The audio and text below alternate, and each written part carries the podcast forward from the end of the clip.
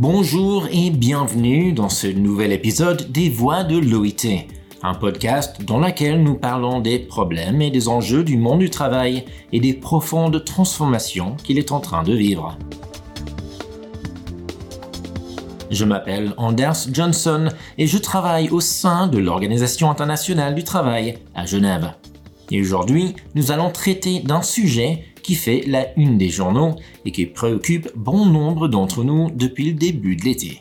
La chaleur et ses conséquences. Juillet a été le mois le plus chaud jamais enregistré sur l'ensemble de la planète. Il est évident que ces températures toujours plus élevées ont des conséquences énormes sur l'environnement, mais elles ont également des conséquences très graves pour le monde du travail, car le stress thermique affecte non seulement les travailleurs, en particulier ceux qui travaillent à l'extérieur, mais aussi les entreprises et donc nos économies. Si nous devons apprendre à vivre avec des températures plus élevées, qu'est-ce que cela signifie donc pour le monde du travail? Pour le savoir, je suis accompagné de Nicolas Maître, économiste au département de la recherche de l'OIT. Nicolas est également l'un des principaux auteurs d'un récent rapport de l'OIT sur le stress thermique.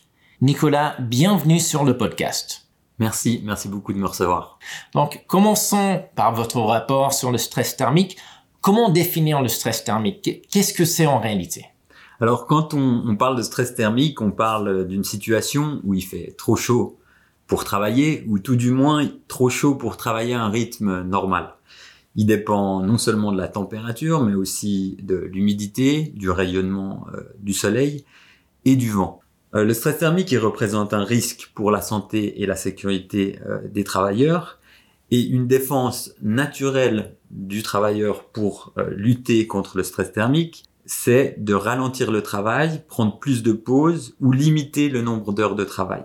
Et toutes ces mesures, en quelque sorte, ont pour effet de réduire la productivité. Donc, à, partir de quelle température est-ce que le stress thermique se, manifeste-t-il, qu'il devient un problème? Eh bien, selon les estimations, le travail commence à ralentir et donc la productivité commence à être perdue à des températures supérieures à 24-26 degrés. Ah ouais, aussi, aussi bas que ça Aussi bas que ça, ouais.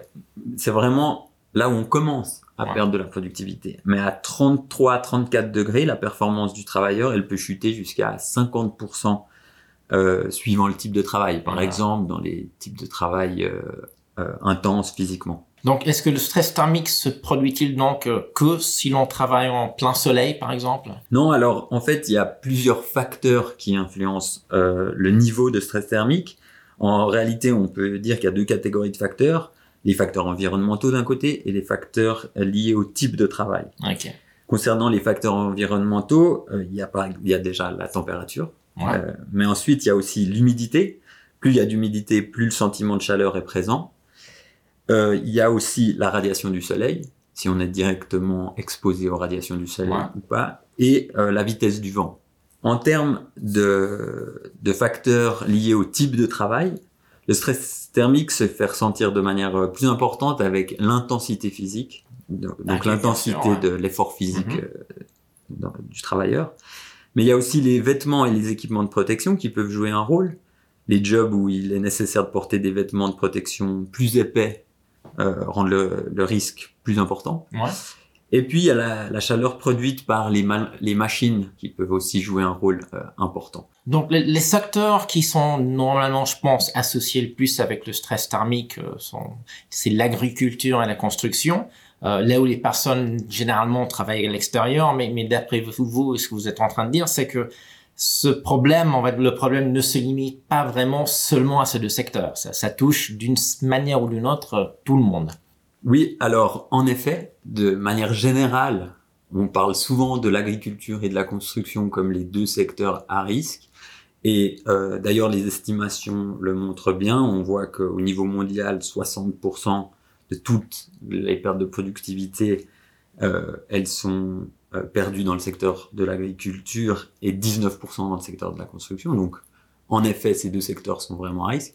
Mais il faut pas oublier qu'il y a beaucoup de, euh, de secteurs d'activité dans l'industrie et dans les services qui peuvent être à risque. Par exemple, on peut penser dans la, le secteur manufacturier, dans des usines qui sont mal ventilées avec pas d'air conditionné. Ouais et euh, où il y a des machines qui créent elles-mêmes de la chaleur, par exemple, mais aussi aux travailleurs dans le traitement des déchets, dans le sport, militaire ou les officiers de police, par exemple. moi, je me rappelle même durant euh, les pires moments de, de la pandémie de, de Covid, il y avait des histoires d'infirmières, des docteurs avec toutes les protections qui se mettaient avec la chaleur, ils perdaient connaissance. Exactement, oui, oui. On peut penser aussi aux, travailleurs dans les cuisines, ah, avec euh, les fours, les plaques chauffantes, etc., qui créent beaucoup de chaleur et donc qui rendent les conditions de travail euh, difficiles.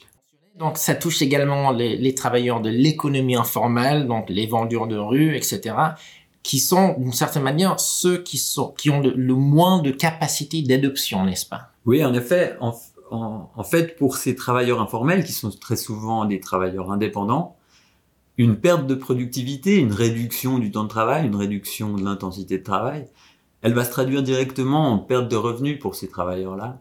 Souvent, ce sont aussi des travailleurs qui n'ont pas d'assurance, accès à des assurances euh, accidents ou des assurances maladie. Est-ce que ça les pousse donc à prendre plus de risques euh, d'une certaine manière? Exactement. Du fait que ça se traduit directement comme une perte de revenus, ça va les pousser à prendre plus de risques, à continuer à travailler malgré des conditions difficiles. Et derrière, avec un manque d'assurance euh, maladie, d'assurance accident, ça les, peut les mettre vraiment dans des situations euh, terribles. Donc, lorsque l'on examine les, les, pays, les, pays, les plus touchés, on constate que ce sont souvent que ceux euh, où il y a déjà présent des déficits en manière de travail décent. Euh, il l'avait déjà mentionné, euh, il n'y a pas de protection sociale, il y a beaucoup de travailleurs informels ou un grand nombre de travailleurs qui, qui travaillent dans la pauvreté. donc il s'agit d'une certaine manière aussi d'une question de justice sociale, car le stress thermique accroît l'inégalité, n'est-ce pas? Exactement, c'est exactement ça. Donc dans les estimations qu'on a pu faire dans notre rapport de 2019, on a bien vu que les pays les plus affectés, avec des pertes de productivité allant jusqu'à 8% de toutes les heures de travail, étaient souvent euh, euh, concentrés dans les régions où il existe ce déficit de travail décent, donc avec, comme vous l'avez dit, moins de protection sociale, plus de travailleurs vulnérables, plus de travailleurs pauvres et un secteur informel important. Et par exemple, parmi les 10 pays les plus touchés euh, au monde, 8 d'entre eux font partie du groupe des pays les moins avancés économiquement. Et donc, ça exacerbe les inégalités non seulement entre les pays, et puis aussi au sein des pays, parce que les travailleurs, euh, comme on l'a dit, les travailleurs informels dans l'agriculture, etc., sont aussi les plus, les plus affectés. Les plus affectés. Donc, est-ce que nous devrions considérer le stress thermique aussi comme une question de sécurité, de santé au travail? Oui, bien sûr.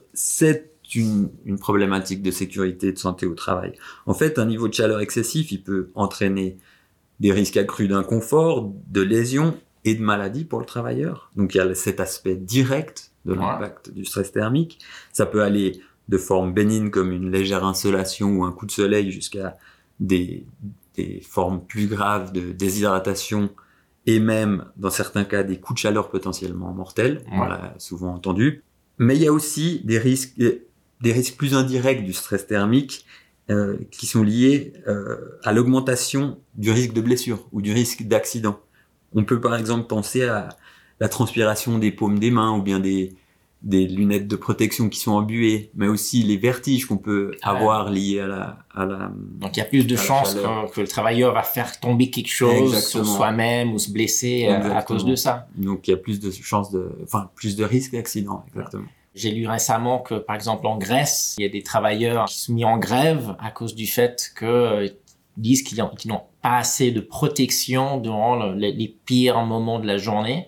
Mm. Donc c'est vraiment, euh, c'est pas juste une question de se dire oh il fait trop chaud entre guillemets, euh, c'est frustrant pour moi de travailler dans la chaleur, mais c'est vraiment quelque chose qui peut être très dangereux. Oui, qui peut être très dangereux et ça, ça relève aussi l'importance du dialogue social quand on voit justement qu'ils se mettent en grève. Donc ça montre l'importance d'avoir une discussion autour de ces problématiques entre les employeurs, les, les travailleurs et les gouvernements. Donc nous avons parlé des conséquences pour les travailleurs individuels, mais il est évident aussi qu'il y a des conséquences pour les employeurs. Que pouvez-vous nous dire à ce sujet Par exemple, je pense à l'effet du stress thermique sur la productivité. Oui, alors en fait, dans ce rapport de 2019 euh, sur le stress thermique, on, on a calculé l'impact du stress thermique sur la productivité au niveau mondial, régional, mais aussi dans les différents pays du monde.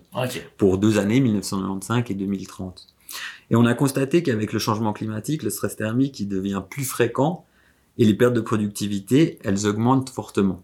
En fait, en 2030, on estime qu'au niveau mondial, 2,2% de toutes les heures de travail seront perdues en raison du stress thermique, ce qui équivaut à une perte de 80 millions d'emplois à plein temps.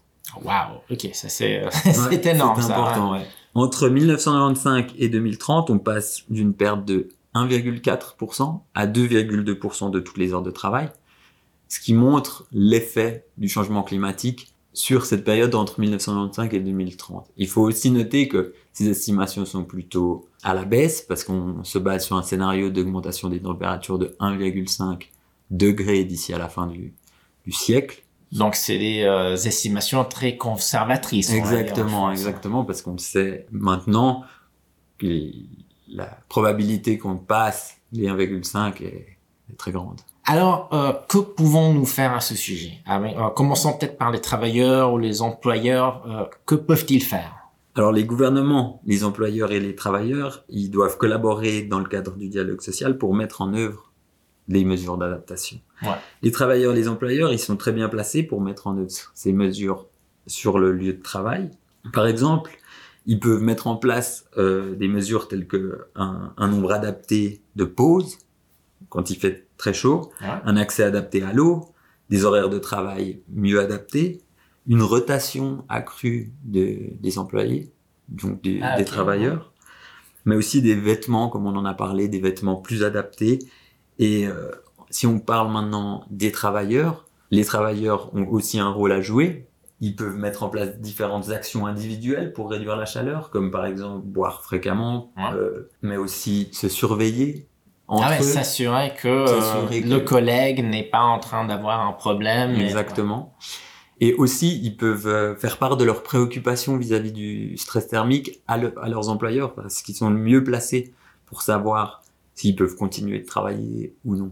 Et ils peuvent aussi, j'imagine, donner des, euh, des idées, des options de différentes choses qu'ils pourraient faire pour s'adapter. Exactement, oui.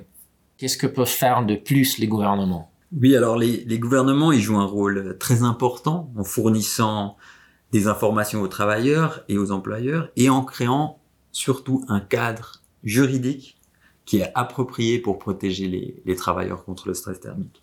Par exemple, ils peuvent fournir des informations sur euh, les niveaux de chaleur à venir pour mieux se préparer aux vagues de chaleur, mais aussi sur les risques associés au stress thermique et sur les mesures à prendre. En plus de ça, ils peuvent aussi investir dans les infrastructures, dans l'infrastructure, en développant des bâtiments plus adaptés aux chaleurs euh, extrêmes et des systèmes de prévention rapide qui permettent de mieux préparer et prévenir les vagues de chaleur. Je suppose que quelqu'un, en dire, faire tous ces changements euh, que l'on recommande va coûter beaucoup trop cher. quelle est la réponse à tout ça? Je pense qu'il y a deux aspects dans la réponse. La première, c'est que je je pense qu'on n'a pas le choix parce qu'on voit bien que des situations euh, climatiques euh, telles qu'on est en train de les vivre avec des températures avoisinant les 40, 45 degrés dans certaines euh, parties de la planète, ça, nécessite de mettre en place des mesures. C'est pas des problèmes, on va dire, qui vont disparaître demain euh, facilement. Hein. Non, bien au contraire, c'est des problèmes qui vont s'accentuer avec le changement climatique. Et puis la deuxième euh, partie de la réponse, c'est que il y a des pertes financières associées à ces, à ces pertes de productivité. On estime justement que ces 2,2% d'heures de travail perdues d'ici à 2030 équivalent à 2400 milliards de dollars euh, à l'échelle mondiale. Waouh Donc ne rien faire, c'est beaucoup plus cher comparé à l'adaptation nécessaire. Exactement. Alors, lorsque vous avez commencé à travailler sur ce rapport, c'était il y a quelques années, donc les gens, j'imagine, ne, parlaient pas vraiment beaucoup euh, du stress thermique. Et soudain, en l'espace de quelques, quelques années, il semble que nous, nous sommes confrontés à ce problème tous les étés. Est-ce que vous êtes surpris par la rapidité avec laquelle ce phénomène est apparu? Oui et non. Je dirais que quand on a commencé euh, à travailler là-dessus, comme vous l'avez dit, il y a six ans en, arrière, ici à l'OIT, euh, il y avait peu de littérature sur le sujet. On n'en parlait pas beaucoup, les médias n'en parlaient pas tant que ça. Et puis on a vu vraiment euh, une croissance exponentielle du nombre d'articles, de, recherches, mais aussi d'une couverture médiatique beaucoup plus importante. Et, je, et je pense que c'est d'une part lié à la présence du phénomène qui est lié au changement climatique. On voit que les canicules, euh, les vagues de chaleur augmentent en fréquence, augmentent en intensité et aussi en longueur. On le voit en Europe, dans les pays tempérés, mais aussi dans d'autres parties du monde. Et la deuxième chose, c'est que on est tous affectés. Il y a tout le monde à, même si on n'est pas affecté directement, peut-être quelqu'un n'est pas affecté directement, il a forcément quelqu'un qui connaît, un ami, un collègue ou de la famille qui est affecté par le problème. Donc ça touche réellement tout le monde et toutes les couches de la population. Et, je, pense que ça explique cet engouement, enfin, cet intérêt des médias pour, pour le sujet. Et j'imagine que vous êtes donc toujours en train de faire encore des, recherches euh, là-dessus. Oui, on continue à travailler sur le sujet. On est actuellement euh, en train de développer de nouvelles recherches qui vont être publiées dans le futur. Et euh, on collabore beaucoup avec des experts mondiaux sur le sujet pour développer ces recherches. Génial. Donc, si vous voulez consulter le rapport sur lequel Nicolas a travaillé, il s'intitule en français Travailler sur une planète plus chaude, l'impact du stress thermique sur la productivité et le travail des soins.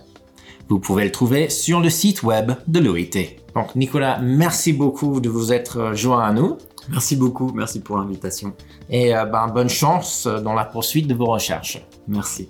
Et à notre public, je vous remercie de nous avoir écoutés et j'espère que vous nous rejoindrez bientôt pour un autre podcast de l'OIT sur l'avenir du travail. Au revoir.